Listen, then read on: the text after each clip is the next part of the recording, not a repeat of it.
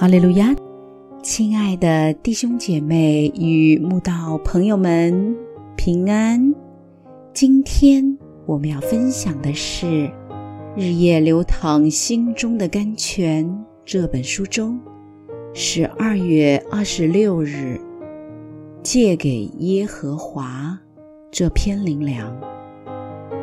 本篇背诵京剧真言十九章十七节：怜悯贫穷的，就是借给耶和华他的善行，耶和华必偿还。人是被造者，竟然有东西可以借给神这位创造者。神创造了万有。神还需要人给他什么吗？人还有什么可以借给神吗？圣经竟然告诉我们，人是可以借给神的。人能借给神什么呢？就是怜悯贫穷的人。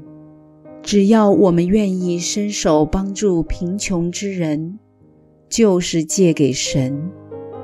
而且这样的善行，神必偿还。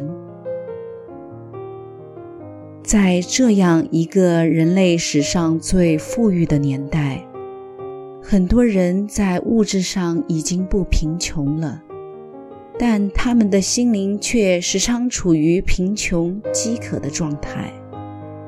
许多人内心忧郁、哀伤、孤单、绝望、贫乏、难过。嫉妒、怨恨、不平、不满、愤怒、生气、计较、比较的心灵毒素，如滔滔洪水翻滚于心，完全没有宣泄的出路，常常让他们只想以自杀结束宝贵的生命。神的儿女每天被神的爱包围。真是要把如此恩慈的爱带给没有信主的人。我们若能这样行，就是怜悯贫穷的，就是借给耶和华。神应许，信我的人就如经上所说，从他的腹中要流出活水的江河来。但许多人却表示，怎么从来没有感受到有活水的江河从腹中流出来呢？那是因为我们只进不出，只受不给的缘故。有进有出，才能成为泉涌的活水。当流进来的东西太多，又没有让水流出去。就会成为一滩停滞、暗沉、发酸发臭的死水。我们恒常聚会、读经、祷告，就是在累积属灵的活水。但这活水不能只留在身上不动，必须让这股活水不断涌流出去，给肉体软弱、心灵贫乏的人。才真正有意义。多做圣功，多传福音，多做见证，多去探访慰问信徒、慕道者，多多侍奉主，这样你身上的活水才会流出去。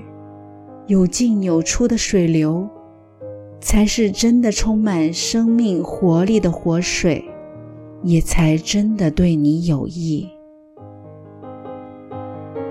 门徒在五旬节受了圣灵，被圣灵大大充满，得着圣灵的能力以后，不是都待在他们聚会的楼房讲论道理而已，而是走出楼房，到各地宣讲福音，纵使付出生命的代价，甚至为主殉道，也在所不惜。